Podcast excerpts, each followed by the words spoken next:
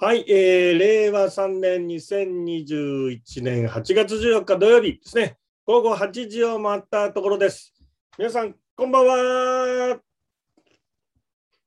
以上、たけしです。えー、お盆休みの皆さんですね、本当にあの暇なところですね、お越しいただきまして ありがとうございます。暇じゃないよって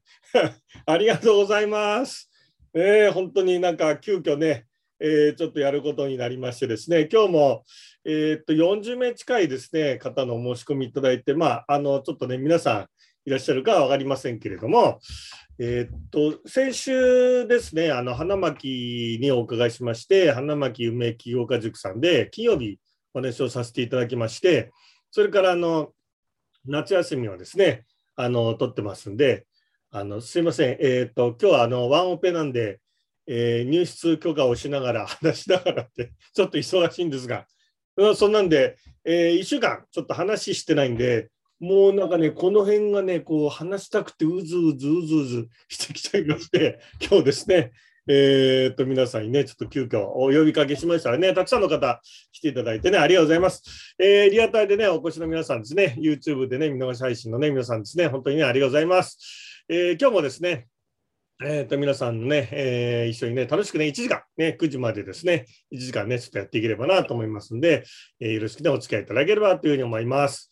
はい、えー、この番組はですね、あの 緊急事態宣言で、えー、暗いですね、その雰囲気をね、えー、暗いですか、皆さんね、結構ね、そそそうでもないですか。えー、それで雰囲気を吹き飛ばそうということで、えー、あれこれですね、僕が気になることをですね、特にあの、えー、セミナーとかですね、えー、講演会ではもう決してこう言えないようなですね、えー、危ないことをですね、えー、いろいろこう話をするってね、いうことになっておりまして、まあそんなんでですね、えー、もう今日、今回で10 12回目ですかね、えー、早いもんでね、ありがとうございます。えっと、この背景はですね、2015年ですかね、あのハワイに行った時の、えっと、あの、リッツ・カールトンホテルカパルアですかね、ある。マウイ島かな？うん、まあよく、よくあるね、マウイ島だったと思いますが、のところの、あの、撮った写真でして、リッツ・カールトンホテルのカパルアってね、すげえいいとこなんですよ。えっ、とね、画面共有がね、できたらちょっとしましょうかね。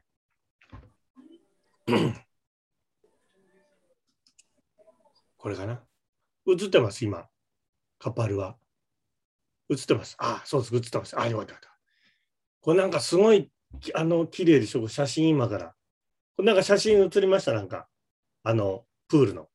ねえ、なんかね、あの、すごいでしょ、なんかね。こんな、まあね、写真だから綺麗に撮ってるっていうのも あるんですけど、あとこういうね、こうププールのところに、こういうね、なんていうか、こう、休むところがこういっぱいあってね。で、ここであの、なんかこう、注文するとね、あの、T シャツにホットパンツ履いた、あの綺麗なこうお姉さんがなんかもうまさにもアメリカンガールみたいな感じが人がこう来て注文取ってくれたりとかねこんなことありますね。うん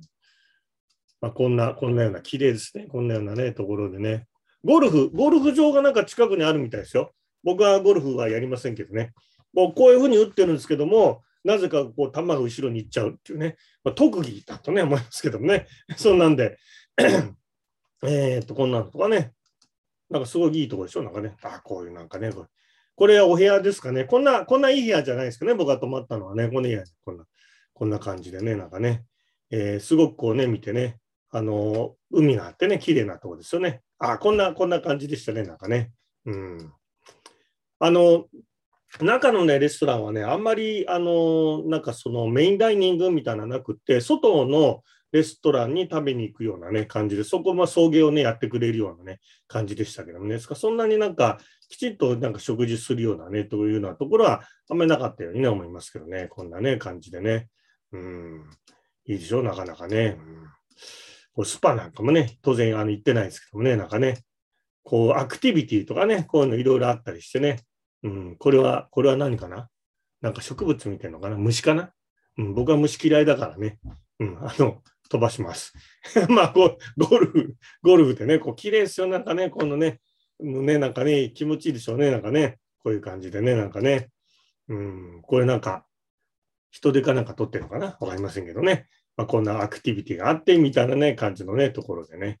はい、なとこですね。はい、じゃあ共有をおしまいにします。えー、なところでですね。あ、共有にするとね、ちょっと待ってね。えー、っとね、ちょっとね、大変なことになっちゃうんですね。共有するとね。ちょっと待ってくださいね。共有するとね、ちょっとね、前、前、僕の原稿がね、迷子になっちゃう。あ、来ました、来ました。はい、ありがとうございます。ということでね、えー、っと、2015年に行ったね、ところのこの背景ですね。あの、ハワイ気分をね、ちょっとね、味わっていただければなってね、今日もあの、珍しく半袖でしょ？あんまり僕半袖着ないんですけどね、これあの、かりゆしでね、えー、あの、こう着てね、ちょっと雰囲気をね、出しますけどね。ななんでこんなのかぶってるかちょちょっとこう髪、髪が今日ね、あの、ちょっとボサボサなんでね、ちょっとね、隠してますけどね。はい、ということでね、えー、今日はね、うんと、あのー、まだね、ちょっとね、本人の許可ね、もらってないんでね、あの、ちょっとね、詳しいことは言えないんですけどね、ちょっとプライベートでね、結構大変なことがありましてね、で、あの、無事に終わりまして、事なきがいましたんですけども、あの、な、何のことだか多分わからないと思いますね。でそれは、あの、ちゃんと、あの、話せるようになったらちゃんとお話しますけども、えー、ちょっとね、大変なことありまして、まあ、あの、僕も今まで手術をね、いろいろこうしたことあるんですけども、あの、手術してる人を待つっていう経験は初めてで、うんやっぱり、あの、結構、結構大変ですね、あれはね。やっぱり夜もね、寝れなかったりね、なんかしてね、本人よりなんかね、緊張しちゃうようなね、ところもあったりしましてね。まあ、あのー、なんとかな、まあでもお医者さんからね、こういろいろ話最初受けた時は目の前真っ暗でね、だからなんか、えー、やっぱりね、あの、人間って、あの、いつ何があるか分かんないんで、あの、やっぱりね、こう今をね、生きるっていうね、いうことがね、一日一生で今生きて、何があってもね、悔いがないように生きるってことと、あとは、じゃあまたねとかってなんか手振って分かりますけども、それが根性の別れになっちゃうこともあるんでね。ですからやっぱり一期一会で、本当にあの今を大事に大切にね、なんか生きることが、えー、大事かななんてね、すごくね、思いますね。うん。で、あと、今ね、あのコロナでね、やっぱりなかなかあの、えー、入院しててもね、面会がね、できないんでね、だから、あのやっぱりその面会っていうかあの病室にいるだけでもねなんとかこうあの健常な人間はねなんかそれでこう心の折り合いがつくみたいのはあるあるんですよね。やっぱねいるだけでね何もできないですからね。いるだけでねなんかこうやってる感があるわけですよね。だけどそれができないので、えー、だからちょっとねその辺のこう心の折り合いみたいなものがねちょっとなかなかねえー、つけるのは大変だなと思いますがね、まあ、本当に60こ、今年の夏は60回目のね、僕の人生で60回目の夏ですけども、まあ、本当にね、ちょっとね、いろんなことがあるな、みたいなね、いうふうに思いますね。あの、何のことだか皆さん全然わからないと思いますね。申し訳ないんですけども、あ何度も言いますが、あの、えー、本人の許可を得てから ちょっと だいぶ話してるじゃんみたいなね、い うところありますけども、あの、えーと、うちのね、あのスタッフとかね、あの、会った時にね、あの、二条先生が何か言ってたけど何ですかって聞かないようにしてくださいね。あの、返答に困りますんでね。あと、あの、電話とかして確認しないように、何ですかあれはとかね、しないようにですね。ほんで、あの、叱るべき時が来たらちゃんとね、お会いしますが、あの、えー、ご心配いただくことには なってないので、大丈夫ですけどもね、まあ、こんなことが今日ありまして、えー、だから、あのちょっとね、今日は開催するって昨日急遽決めたんですけどね、ちょっとメンタル的に大丈夫かなみたいなね、不安があったんですけどね、まあ無事だったんでね、大丈夫です。ね。ということでね、えー、今日も元気にいきたいと思いますが、はい、ということでですね、えー、今日のまずトークで、あ、いけね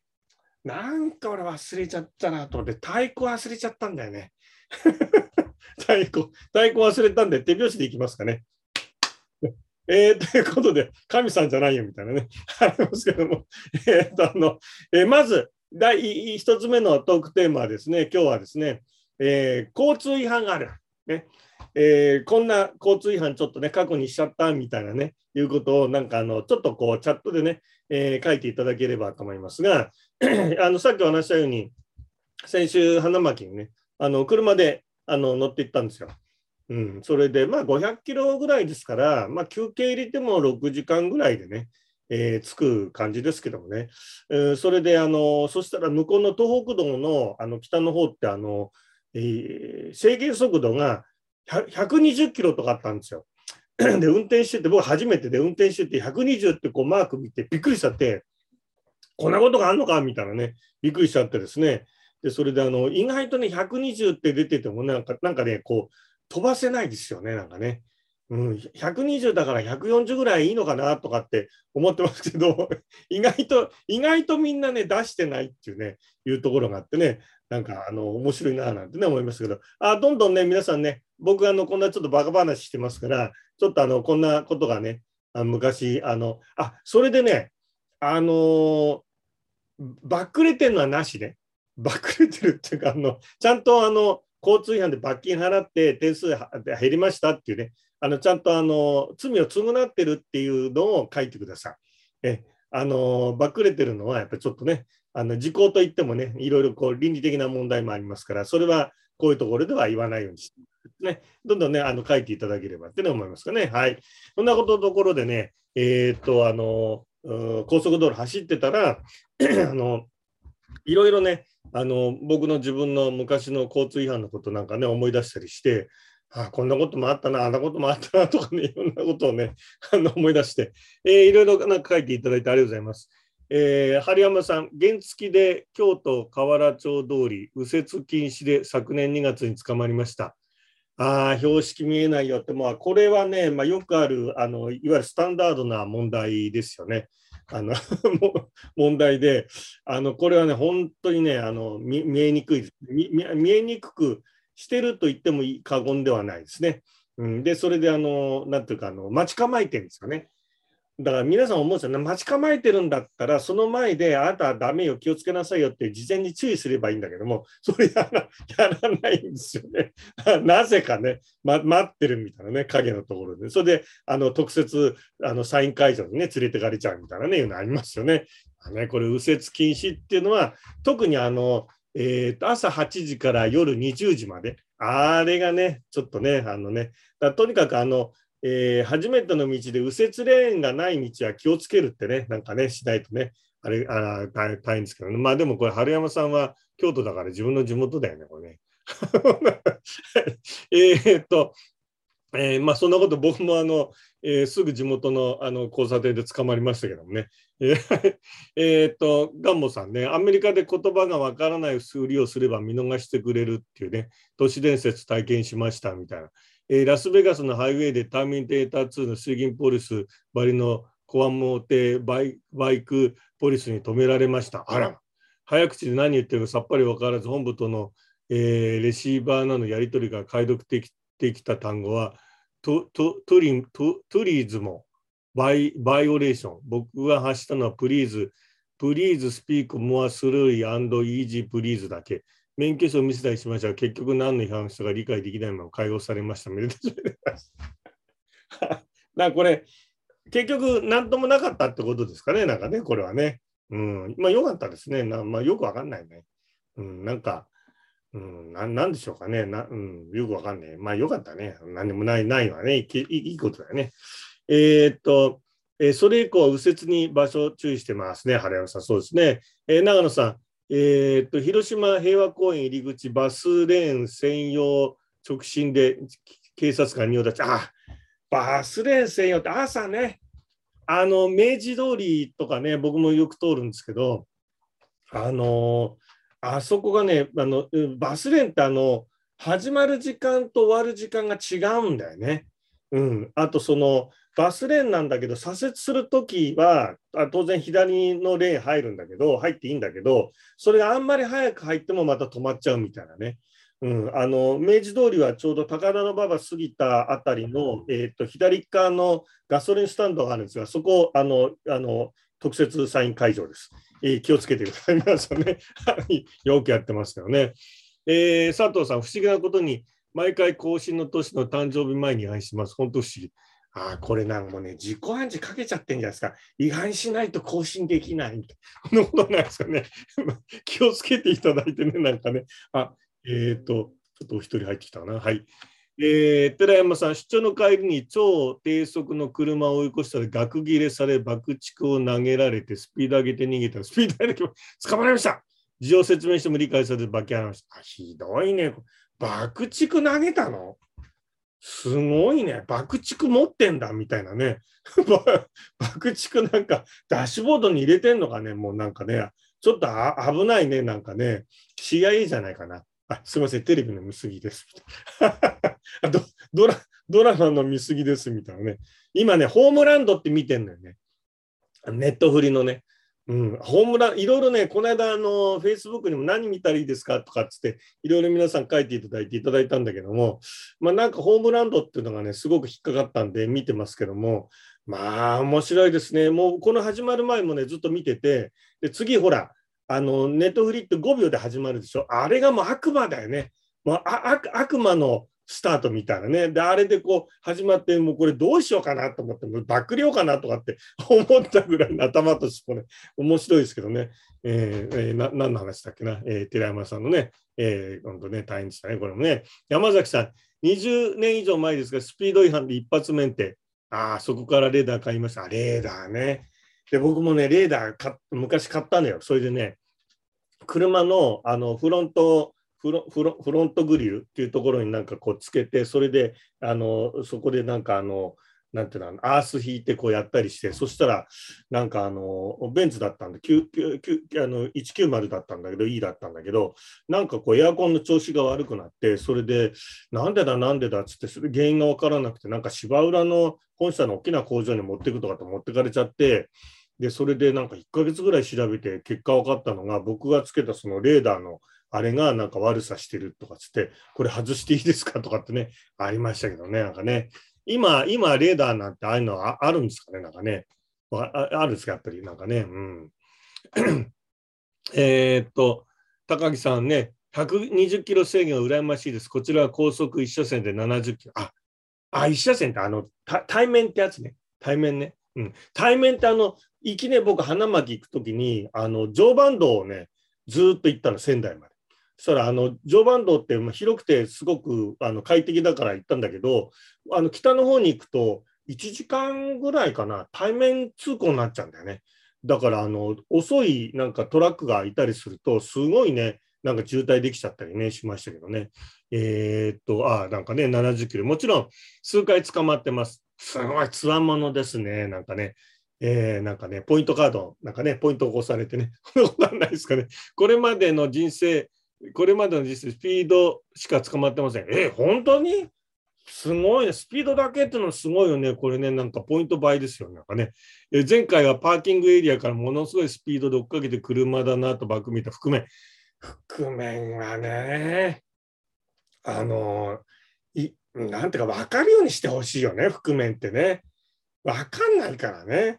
うん、だ覆分かったら覆面じゃないじゃんってなるんだけど、あのね、えっ、ー、と、4年ぐらい前かな、あの四国の高速道路をかみさんと一緒にずっとあの回ってた時に、レンタカー借りてて、ちょっとやっぱスピード、ちょっとまあ、全然走ってないからね、ちょっとスピード出して、後ろにふっとバックミラー見たら、あの覆面が、あの、こう、あの赤色灯だけこう回して警告してくれてね、やっぱワナンバーだから、一応なんか警告してくるみたいで、思わずブレーキ踏んで、急ブレーキ踏んで、カーッとかってこうなって、あれしたけども、あれわかんない、わかんないとこがね、覆面ってね、なんかやだよ。一応あの、黒いマーク X とかね、うん、あとフェアレディ、フェアレディあの、G、GTR もあるんでしょ、高速でね、気をつけたりね、しますけどね。僕もだから、行きと帰りも1回ずつなんか捕まってるの見ましたけどね、なんかね。うん、ちょっとね、まあでもね、ありがとうございます。えー、染谷さん、あ、今日染谷さん、今回入れてよかったね。なんか前回ちょっとね、いろいろすいませんでした。なんかね、と母と母の友人乗せて、警察署前でシートベルト未着ですか？すごく。警察署前じゃね、ちょっとね、見逃してくれないかもしんないよね。まあ、そうね。でも、あ結構あのありがちなんだよね、なんかね、あれもね、僕わかんないけど、結構ほら、あの地方の人なんてすぐちょっとちょっと行くのにみたいなあるんですよ、なんかね。うん、わかるわかる、こういうのもね。えー、永井さん、サラリーマン時代に車用車で広めの道路で右折し損ねて、次に右折するとが見つからず U ターンしたらそこは U ターン禁止でした。標識が見えにくいんです。あ、標識見てなかっただけかな、みたいな。あまあ、U ターンもね、ちょっとね、あの、誘惑ですよね、あれもね、気をつけないとね、なんかね、うん、あるある、こういうのもあるよね。まあ、ちょっと、あの、U ターン禁止で見つかっちゃうのはね、ちょっと運がね、悪かったっていうのはね、あるかもしれない。気をつけないとね、いけないね。えー、ありがとうございます。柳さん、初めて祖母を乗せたとき、交差点でお前さんがいるのを見て緊張し、信号が赤になったにゆっくり滑る。信号が赤になったのに、ゆっくり進んでしまいました。ピーッと止められました。30年前。緊張してゆっくり進んじゃうってすごいよね。わからなくはないよね。普段ね、ちょっとこう、ね、やらないようなことやっちゃったりね、したりするからね。でこういう、なんだかこう、違反の時って、なんかこう、分かっててやるわけじゃないんだよね。失敗と同じなんだよね。やってから、あーとかってこう気づくんだよね。だからね。いや、でもこれ、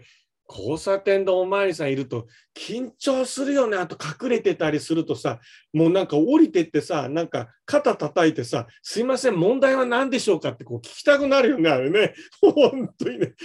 問題は何ですか？みたいなね。教えてもらわないとおちおちね、なんかまあ走れないよね、あれもね。だからなんかこう、問題とかってこう、あのカード持っててくればいいもんね、いいいいかなとかと思うんだけどね。いや、本当ね、大変でしたね、本当ね。えー、会津電業さんね。こう首都高でオービスにやられました。警察から呼び出し来て、写真見せられてびっくり。超鮮明に写ってました。あれは言い逃れできます。えー、首都高でオービスなんかやってんだ。えー、そうなんだ。気をつけない。やってるんだ。本当に。えー、気をつけないといけないね。でも鮮明に映ってましたって、なんかまずい人が隣にいたりしたことないですか？大丈夫ですかね？大大丈夫でした、大丈夫でした。お音声が出てくるってことは本当は違ってたんじゃないかなとかね。大丈夫ですかね？一人で、一人で。あ一人ね、一人うんじゃあそういうことにしておきましょうね。はい。ありがとうございます。はいね、本当、こうそこも気をつけないといけないね。うん、ありがとうございます。えー、小島さん。小島忠さんもね、車車好きだからねね、東北道で100キロで覆面パトカー、え？ー、100キロで？走行帯違反で許してもらいました。覆面パトカー早いです。え？ー、100, 100キロとかで80キロ制限のとこだな。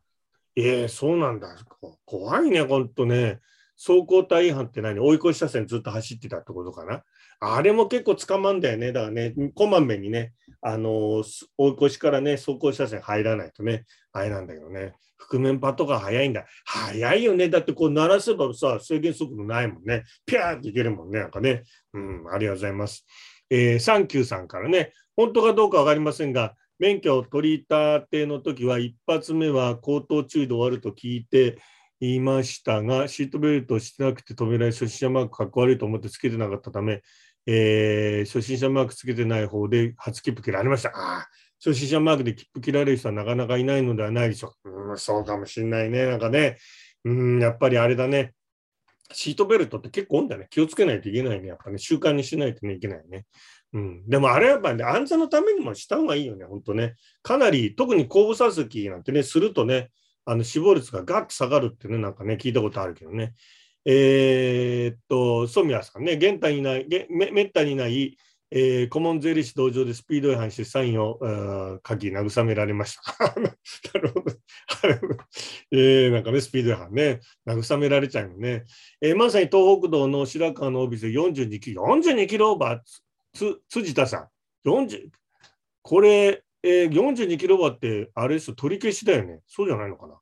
簡易裁判所出頭して罰金刑を受けました。なぜか聞かれ、妻が病気で嘘をつきましたが、罰金は相場通り。あ、これ結構高い、高い人これね、多分ね、なんかね、42キロオーバーってすごいね、なんかね。うん。まあでも42キロって80だと、なんだ、120ちょっとぐらい？うん、うん、いっちゃうかもしれないな、もな。うん、あの、大変でしたね、ね。えー、高橋さん。えー、東北道でシルバーのクラウンが走行車線を走っていたので、追い越し車線でゆっくり追い抜くと、運転手を見たら白のヘルメットが置いた警察が、あ覆面だ、これね。お互いに目目が合いましたが、幸い捕まらず、その後、追い越し車線を猛スピードで走る車を覆面がサイレンをなして追いかけました。すごいね。これはね、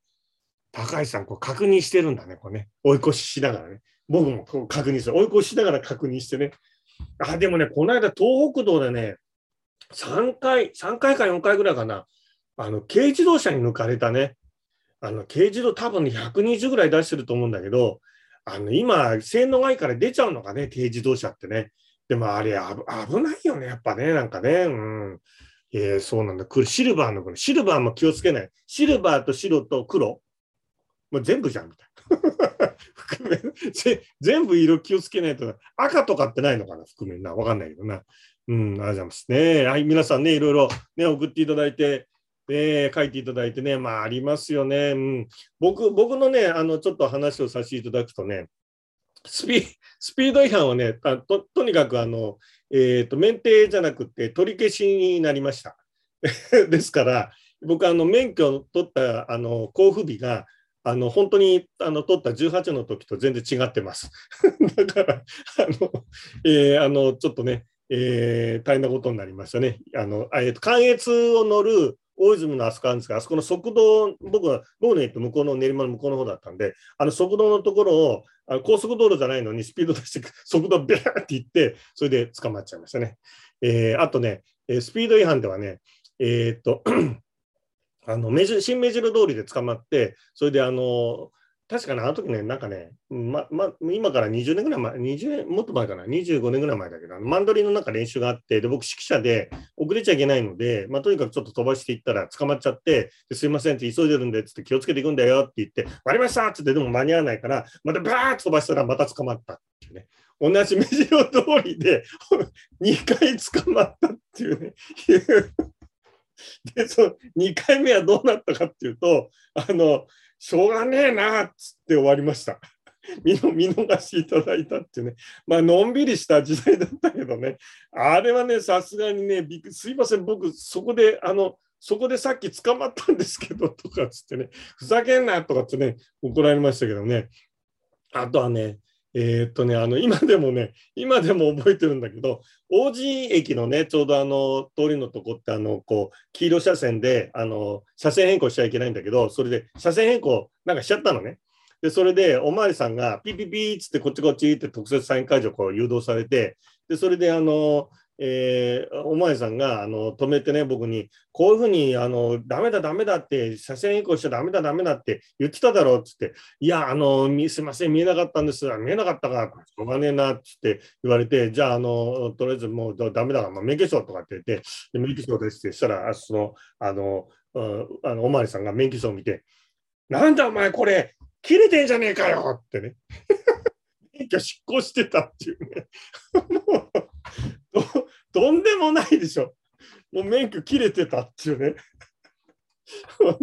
だけどね、そっから先ね、記憶、あの、記憶確かな記憶ないんだけど、僕ね、群馬に行くあの途中で、でね、その日ね、群馬に行ってるのよ。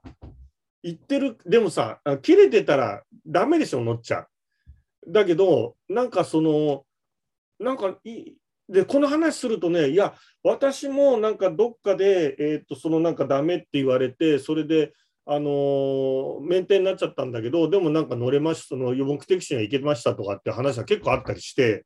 だからなんかね、行けたんだよね。でも、でも本当はダメなんだよね、なんかね。あれわかんないけどね。まあそんなこととかね。あとあの、池袋のちょうど立教大学に行く道のところに交差あのなんとか交差点とかそこにあの、えー、とあの交番があるんだけどで僕知らも昔知らなくってそれでなんかあこっち行くとあの立教の池袋のあの道に出るのかなとこう出てったらその交番があってあ交番だここだと思っていやそこで通り出て左折しようかなと思ったらお前さんが出てきて、ダメだよ、こっちだよ、こっち来てって違反だからね、何かなと思ったら、それ一通だったってね、一通を逆走して 行ったとかね、そんなところがね、ありますね。うん、あとは、えーっと、あの、すぐね、僕の家の近くのとこなんだけども、そこでもね、あの、ちょうどあの、えーっと、なんだ、あの、山手通りと、えーっと、大久保通りがぶつかる宮下って交差点あって、まあそこはね、皆さんね、もう本当にね、捕まってる人多い。で、僕もね、あのな何、なんでやってるかっていうと、あのひ左、左矢の、左矢印のあ青信号が出る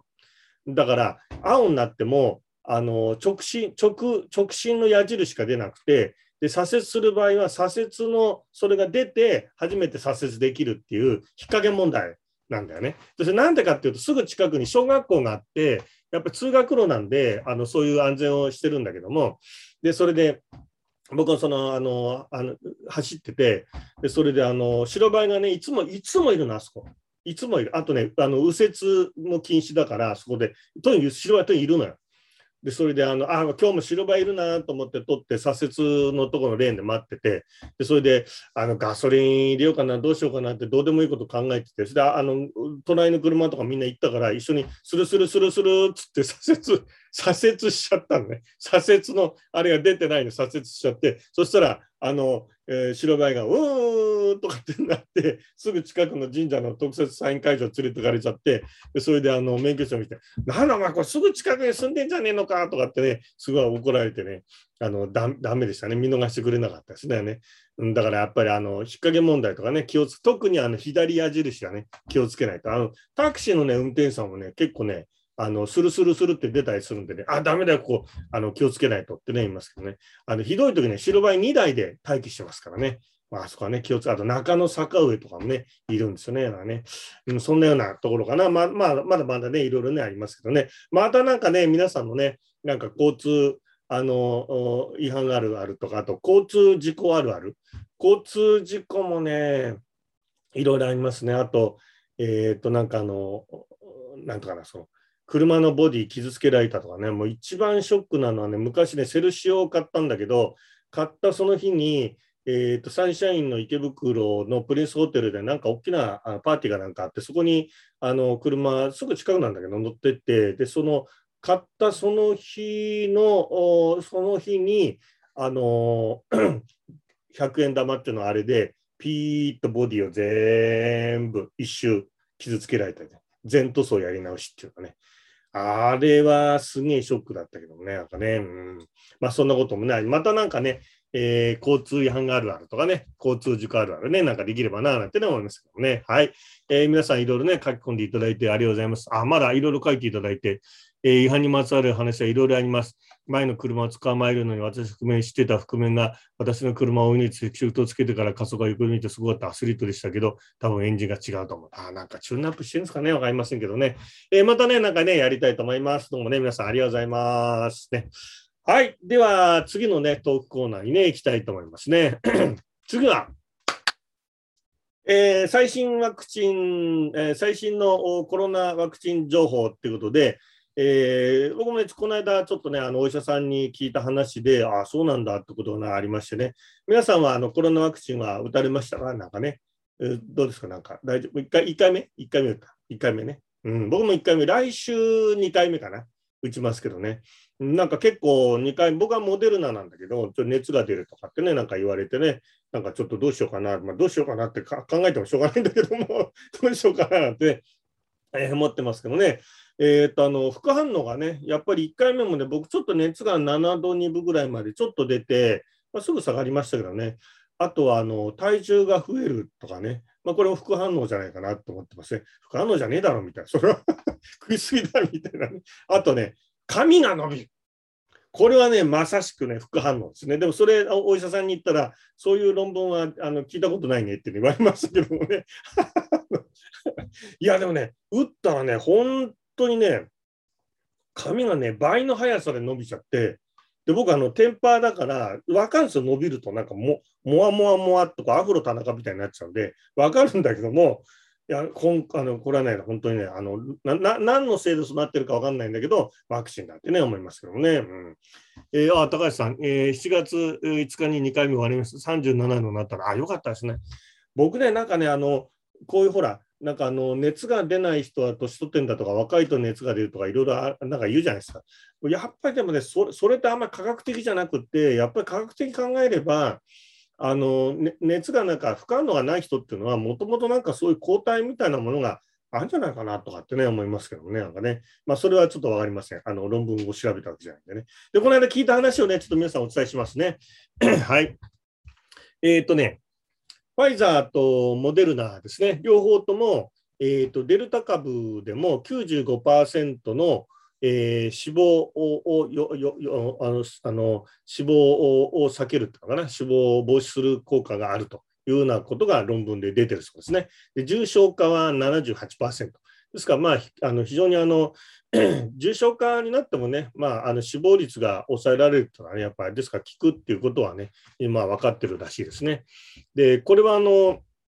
えー、大規模調査でね、いろいろ言われている、言われているところ、今出てるのは、やっぱあのちょっとね、あのやっぱりその、えー、なんとかな、こう、えー、かかっちゃうとね、あのなんとかこう細胞のその分裂するのがちょっとこう回数が少なくなってちょっと寿命が縮まるんじゃないかってことが最近ちょっと言われてるみたいな。感染するとですよ。感染し症状が出るとねって言われてますがこれはまだねちょっと、えー、もう少しあの論文のねあの多さを見ないといけないなっていうふうに言われてまいや言ってましたけどね。あとアメリカの小児学会が提言している5つの提言というのがあってまあいつも言われてることですが常にマスクですね。常にマスク、えー、それからあとは混雑を避けるですね。あとは、えーと、軽度の場合は自宅待機ですね。する 呼吸困難になったらお医者さん。あと、感染、一度ね、感染してる人でも、えー、ワクチンを打つといいですって、ね、いうことはなんか言われてるみたいなね。で、あの、まあ、皆さんも、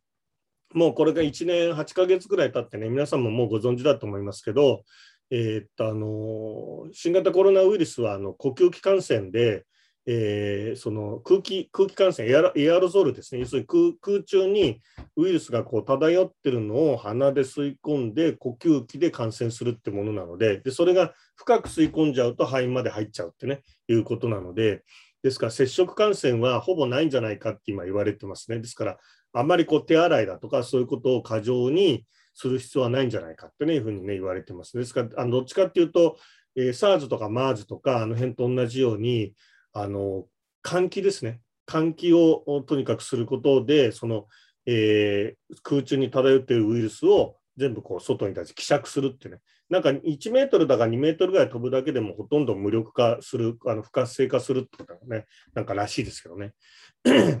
あと、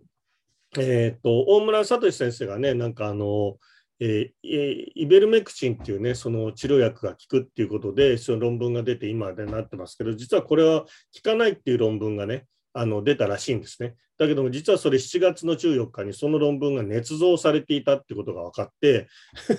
やっぱり効くっていうね。だからね、論文っていうのもね、なんかね、あんまはっきりと、まあ、当て当てにならないと怒られちゃうけど、当てにならないっていうのはね、ありますよね、なんかね。うん。で、うんあとね、えー、っと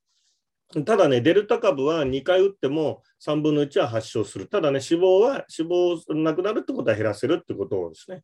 だからあのよくよく聞くのは、この間も聞いたんだけど、いやあの自分はいいんだけども、周りの人にうつしちゃうといけないから、あのワクチン打っときますって方いるんだけども、なんか何言ってるかよくわかんない みたいなんであの、ワクチン打ってもあの感染するし、発症もするわけですよね、場合によってはね、抗体ができてないとね。うん、だからあの、えー、ワクチン打っても感染するので、だから、えー、ワクチン打つとなんか感染しないっていうふうに誤解してる人がすごく多いので、それはちょっとなんか、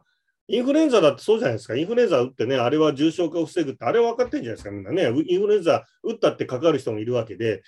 インフルエンザワクチン打ったのにあのかかったとかってなんか怒る人もいるんだけど、それだから自分の中に抗体ができるかできないかのその個人差の問題だから、打ったってかかる人もいるし、逆に僕の知ってる人はあのインフルエンザのワクチンを打つとかかるっていうね。ワクチン打たないとかかんなくて、打つとかかるっていう人、面白い人がいて、だから俺は打たないんだとかっていう人がいてね、だまあいろいろなんですけど、まあ、分かってることは、ワクチン打っても感染はするってことですよね、なんかね。うん、であとねあの、腸内環境ですね。腸内細菌をあのきちんとこう整えて、要するに悪玉菌、僕、悪玉菌が90 90なんだっけ、98.8%かな？悪玉菌が、ね、なんですけど、あのだからね、やっぱアレルギーとかあるんですよね。で、腸内環境を整える整えると非常にあのかかりにくいって、まあ、これはあのコロナに限らずですけど、ね、言われてるやっぱ論文が出てて、特にあの便移植っていうね、あのクローン病だとか、あの潰瘍性大腸炎とか、ああいうこう方ね、あの下痢をすぐしちゃうような方は、その便移植ってあの、すごい健全な人の便をあのお尻から入れるのよ。で、それであの、っていうのは口から取ると胃酸で死んじゃうので、だからお尻からこう入れるのがいいっていうのが、まあ、僕も前聞いたことは、それやってる人は本当かからないらしいんでね。で、僕ね、やっぱお腹の環境がすごく悪いから、真剣にね、便移植ってね、あの検討したことはあるんだけど、検討したんだけど、あの調べてすぐやめました。っていうのはね、200万ぐらいかかるで、一回、一回人のなんかその菌を入れればいいわけじゃなくて、何度も何度もね、なんか半年ぐらいずっと続けないとダメなんだ。うん、だからやっぱあの口の口の中の環境もそうで、あの思想濃度があると8倍かかる、8倍コロナにかかりやすいっていう、ね、論文も出てる。でやっぱ口のそのあの細菌の状態もあの子供の頃に決まるっていうじゃない。うん、だからやっぱそのね、えーっとあの歯周病菌ってね、あの歯周病を持ってる人っていうのは、実はアルツハイマーになる確率はすごく高くて、で今、これはまだあのそうじゃないかって言われてる段階なんだけど、あの アルツハイマーって実は感染病じゃないかっていう,、ね、いうふうに言われてて、要するにアルツハイマーのところの脳を調べると、歯周病菌が見つかるってね、いう今ことが分かってきていて、ですから、その老人ホームとああいうところってね、歯の環境をすごくきれいにしましょうねなんて言いますよね。まあ、そんなね、いうようなことがあって、腸内環境と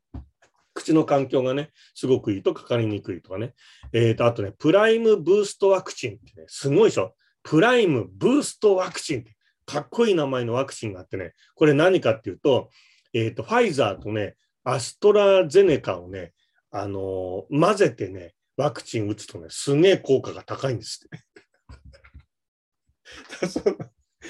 プライムブーストワクチンっていうの名称がついてすごいでしょ。こういうこういうのがね、なんかあるらしくて、どうやって混ぜんだか分かんないんだけど、1回目はファイザー2回目はアストラゼネカな。ちょっとその辺はね、あのもう少し詳しく今度聞いてこようかなと思うんだけどね。あと、モデルナアームって2週間ぐらい経つと、なんかここがボンって腫れちゃうとかってなんかあるじゃないですか。あれはね、やっぱりあの地発性のアレルギーってことが最近分かってきてるらしくて、まあ、アレルギー反応の一つじゃないか。あと、あの、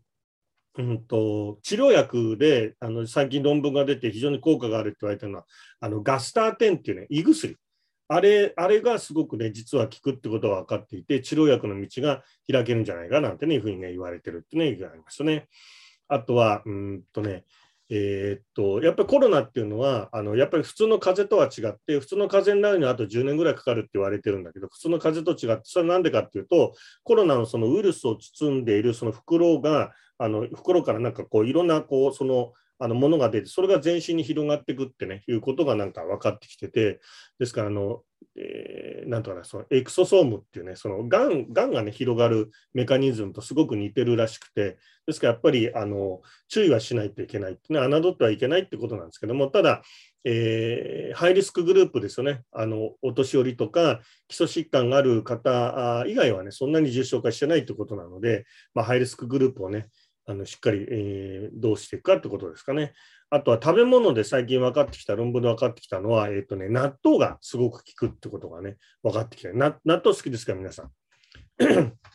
うん、好きって方とね、とんでもないって方とね、二極化するんじゃないかなと思いますかね。納豆がね、あの僕、納豆食べるとね、お腹痛くなるんで、あの食べ食べないですけどね、もう大体何でもお腹痛くなっちゃう、もうね、最近困ったもんでね。で、あとね、あの皆さん気になったら、塩野義製薬のね、治療薬がね、ちょっとニュースになりましたけど、えー、今なんか治験がフェーズ1っていうところらしくて、まあ普通に行けばあと2、3年かかっちゃうそうですね。ですからまあ来年、再来年の後半ぐらいに治療薬として出てくるんじゃないか。ですからまだまだちょっとね、時間かかるので、やっぱりワクチンでね、やっぱりちょっとこう対処していくしかね、ないのかなっていうところですけどね。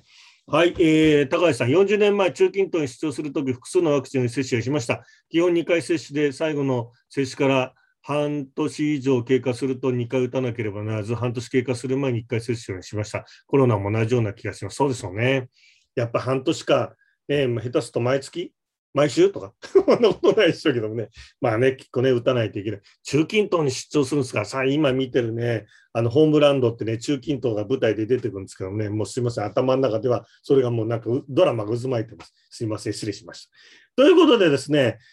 ああの以前にもお話しましたけど、あのコロナコロナの治療に効く、予防じゃなくてね、治療に効く食べ物もお話ししましたけど、とにかくあの一番は、あのあれです、あのあのキノコね。でさらにその中でも一番は黒キクラゲ。あの中華に入ってるようなあのありますよね。黒キクラあれがもうダントツで。ブナシメジシイタケ、えー、ナメコマイタケも OK とにかくとあの、えー、キノコですね。僕も毎食、できる、本当にもう外食以外の時は毎食、キノコをね、食べるようにしてる。あと、キャベツとブロッコリーですね。火を通しても大丈夫です。あと、お茶ですね。あの、かかった、かか、予防だけじゃなくて、かかった時も、えー、緑茶、ウーロン茶、紅茶、ほうじ茶も OK ですね。えー、治療効果があるという論文が出てるってことですね。あと、玉ねぎもいいそうですね。あとは、あの、ビタミン D が抗ウイルス作用があるので、鮭とか、あとはシラスとかね、肝油ドロップなんかもね、いいですよね。ねまあ、ぜひね、あの、皆さんちょっとね、かかっちゃったかななんて方はね、食べ物、ね、薬もなかなかね、あれですが、食べ物もね、ちょっとなんか気をつけて食べていただけるとね、いいのかななんてね、いうのはちょっと教わりました。はい、ということでですね、次の、次のトークコーナーは、えー、1年8ヶ月経ったコロナ禍で最近思うことを吠えるってね、いうことでですね、どうでしょうね、えー、もうね、コロナも何度も言ってます、1年8ヶ月経ってですね、冷静にちょっとね、考えてみるとね、あなんかちょっとなんかおかしいよな、これってね、思うことがね、なんかね、出てきてますよね。どうですか？なんか皆さんは、吠えたいことありますか？ぜひ、吠えたいことあれば、チャットに書いていただければ、ね、僕はいつでも吠えますんで、皆さんなんか思うことあれば、なんかね、ダーッとこう書いていただけるとね、いいんじゃないかなと思いますかね。うん、なんかね、ちょっと冷静に考えてみるとかね、いろ最近ね、結構あの、知ってる方とかね、そういう方でもね、あのコロナあちょっとかかりましたってね、いう方がね、ちょっとポツポツポツね、出てきてるようなね、気もしますけどもね。うん。なんかね、ほほいたいこと、あ、えっ、ー、と、書き込みいただいてあります。チャットね、えー、ガンモンさんだ、お祭りは再来年。うんワクチンがね、予定通り11月末まで希望する人全員打てるようになれば、来年は大丈夫じゃないかなと僕は思いますけどね。というのはあの、えー、今度の月曜日のメルマガに書こうと思ってるんだけど、実はあのもうファンの方はご存知だと思うけど、今年コミケ開催するんですよ。12月の30、31日。やるんですね。もう決まったんですね。で、これは何でかっていうと、やっぱり政府といろいろ話をして、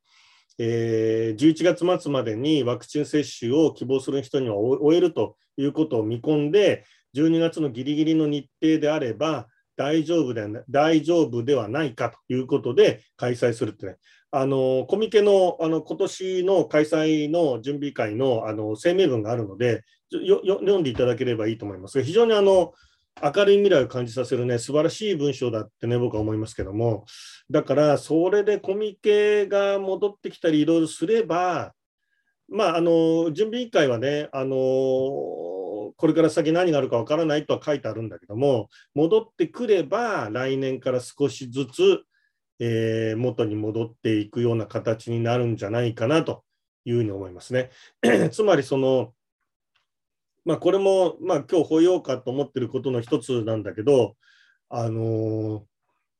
コロナコロナ対策の一番のその目的って何かっていうと、コロナで亡くなる人をゼロにするってことであって、コロナをゼロにすることじゃないんですよね。コロナで重症化して亡くなる人をゼロにするってことなので、だからコロナを、それがいつの間にかコロナをゼロにする、ウイルスをゼロにするになっちゃったので、なんかボタンかけ違ってるところがあるんですよね。だからコロナで亡くなる人をゼロにするっていうふうに考えると、そのコロナにかかると重症化して亡くなるハイリスクグループっていうのもはっきり今分かってるので、その人たち、持病は何なのかっていうのも分かってるので、その人たちを、まあ、簡単に言うともう自粛ですね、出ないようにして隔離して、でそれで後の人たちは、まあ、普通にあの生活をしていって、なおかつちょっと具合悪くなったら入院できるようにするみたいなね、いうふうにしていけばいいいいんですよね。だからそういうふうにこう、方針転換していくんじゃないかなと。あの、えー、っと、この間、あの、重症患者のみ入院するとかって決まったし、あと2類から5類に落とすってことも今、アドバルーン上げてますよね、政府がね。ああいう形で少しなっていけばね、いいんじゃないかなとはね、思いますけどね。うん、なんかいろいろ皆さん、あどうですか、なんか 食材、昨日からのメニュー全部みたいなね、えー、一人一人のマインドの差になってるみたいなね。あ、なんか皆さんあんまり吠えることはないですか？なんか。じゃあ僕は吠えちゃいますよ。吠えちゃいますよ。一つはね、えー、っとね、日本にはね、えー、総理大臣より偉い人がいるってことですね。うん、で、これはあの、天皇陛下ということじゃなくて、行政府のトップは総理大臣じゃないってね。でよくね、考えてみると、あの菅さんもいろんなこと言われてるけども、ね、あの同じことしかない、安全安心な、なんかね、オリンピック開くのは同じこと言わない。あれ、でもよく考えてみると、あの人だってバカじゃないから、こんなこと言えばどうみんな思うかって分かるわけよね。わ分かるんだけど、ああいうこと言ってるってことは、まあ、あの言えないんだよね。言えない。うん。だから、あの、誰からか分かんないけど、言えないと止められてるってね。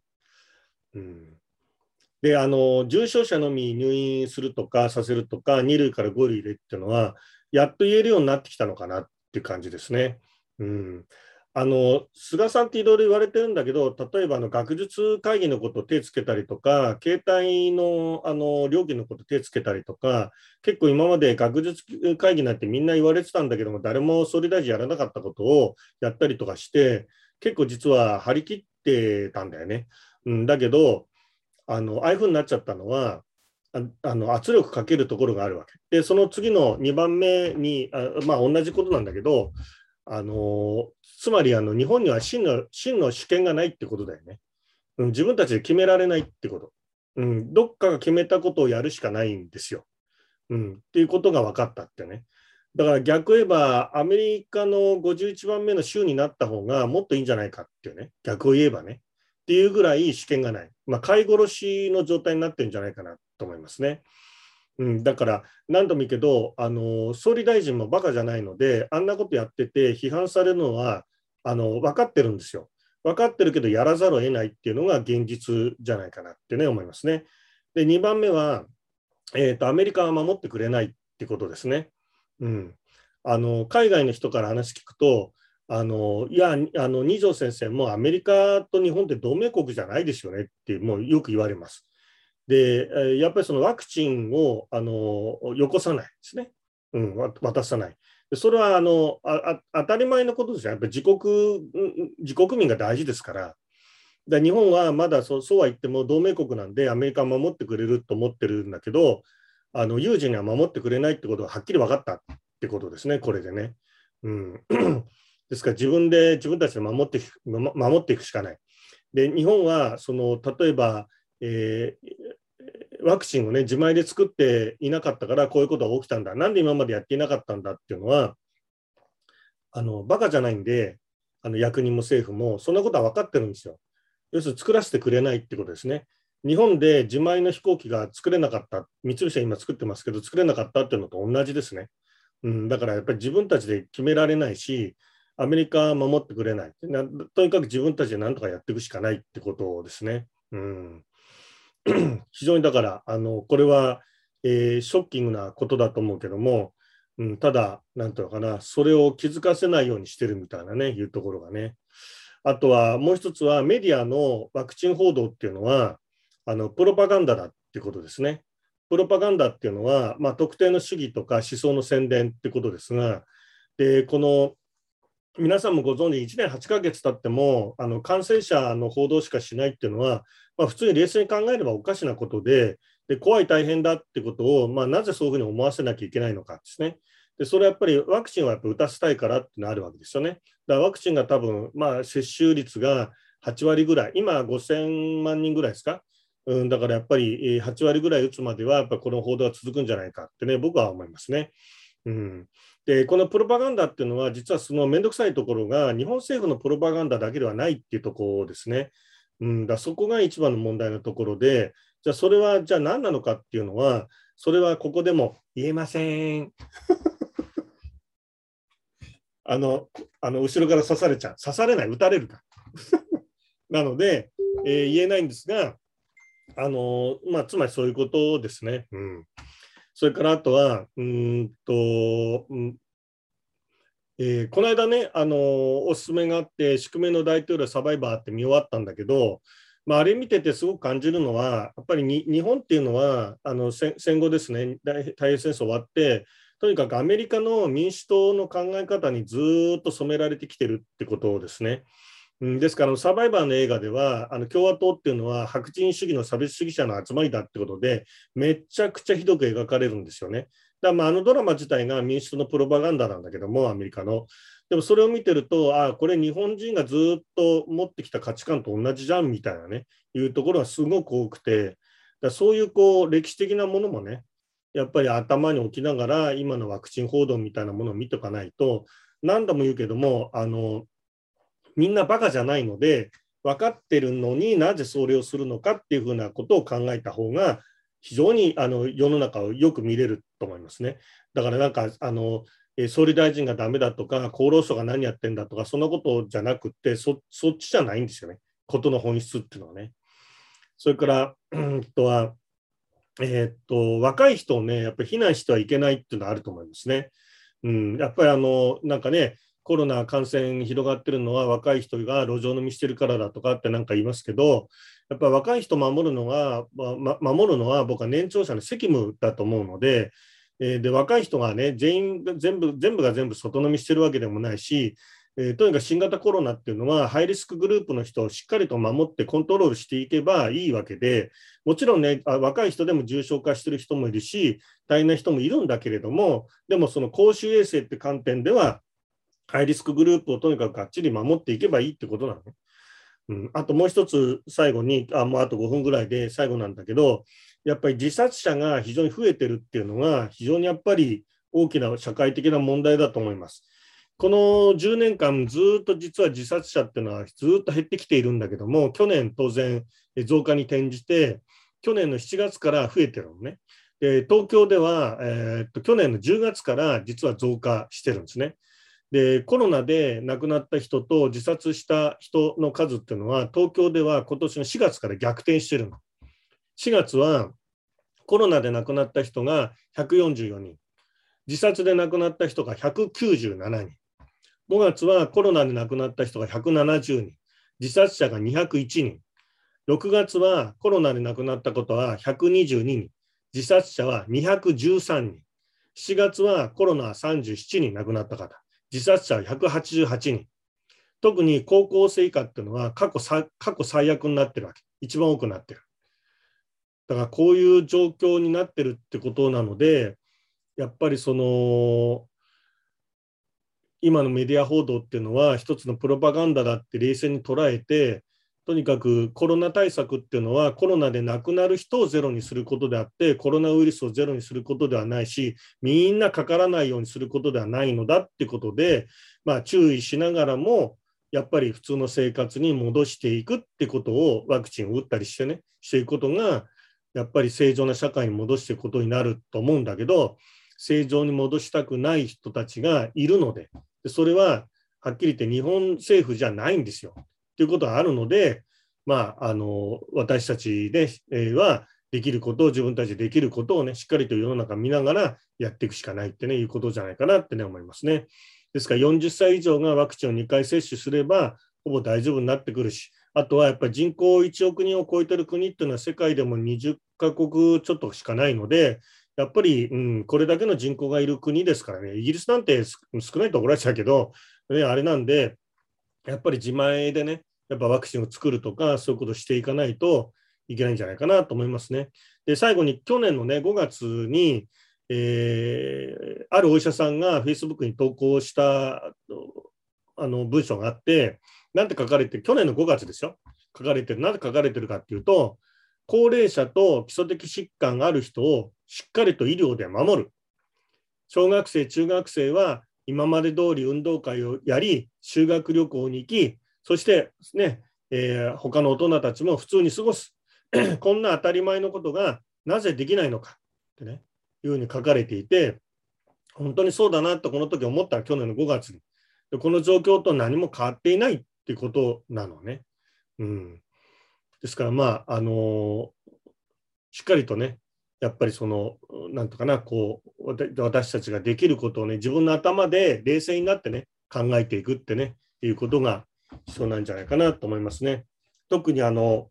えー、なんとかな、こうコロナが、コロナにかかるから、県外移県外移動はしないでくれとか、東京に行かないでくれとかね、まあ、そういうこうファミリーストップっていうのかな、なんかそういうのがあるあるってね、話があるんだけど、それって、まあ言い換えれば、あなた、インフルエンザにかかるから外に行かないでっていうのと同じなんだよね。交通事故に遭うから外に行かないでって同じことだとは僕は思うんだけども、どうもね、そのところが冷静に考えられなくなってきちゃってるね、いうところが非常にね、なんか問題だなと思うしね、だからコミケ、コミケですよ。うん、もう本当コミケ頑張って頑張れみたいなね、頑張って開催してくれみたいなね、社会のを変えてってくれってね、なんかね、すごく思いますけどね。ということで、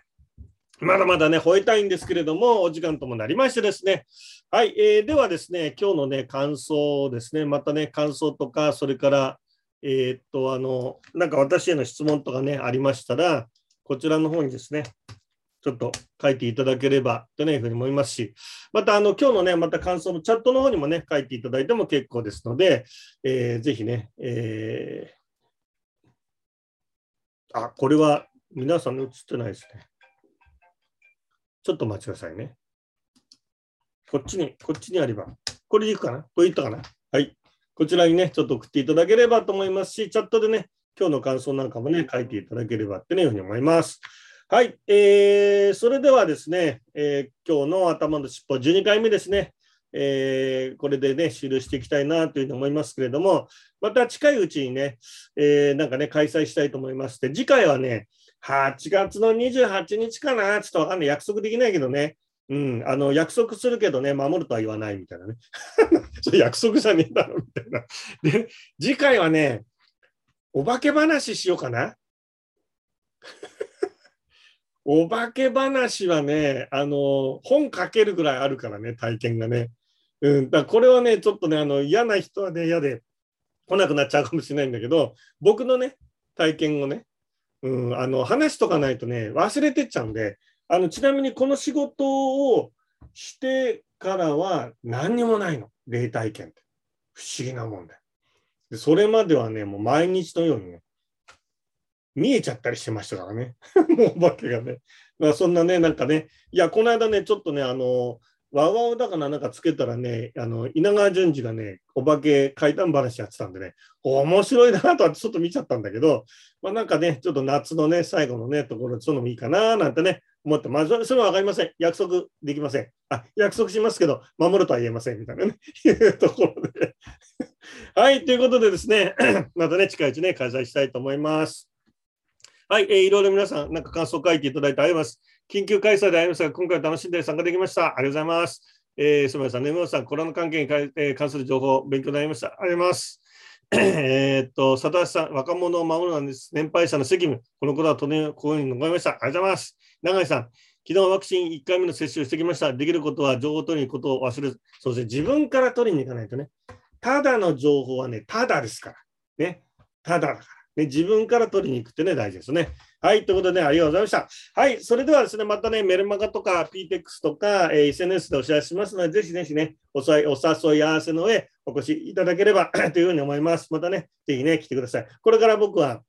自分でちょっと焼きそば作って、あの、夕飯食べたいと思います。からね、ありがとうございます。では、お時間となりました。皆さんありがとうございました。ね、お元気で、じゃあ失礼します。ありがとうございます。風呂入れよ歯磨けよ。手洗いよ。ありがとうございます。ありがとうございます。皆さんお元気で、ありがとうございます。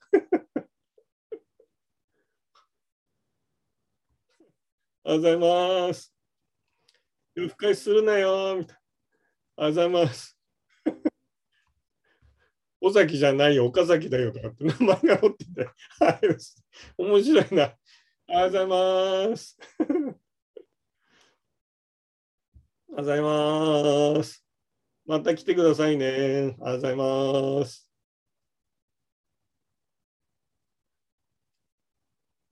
ありがとうございます。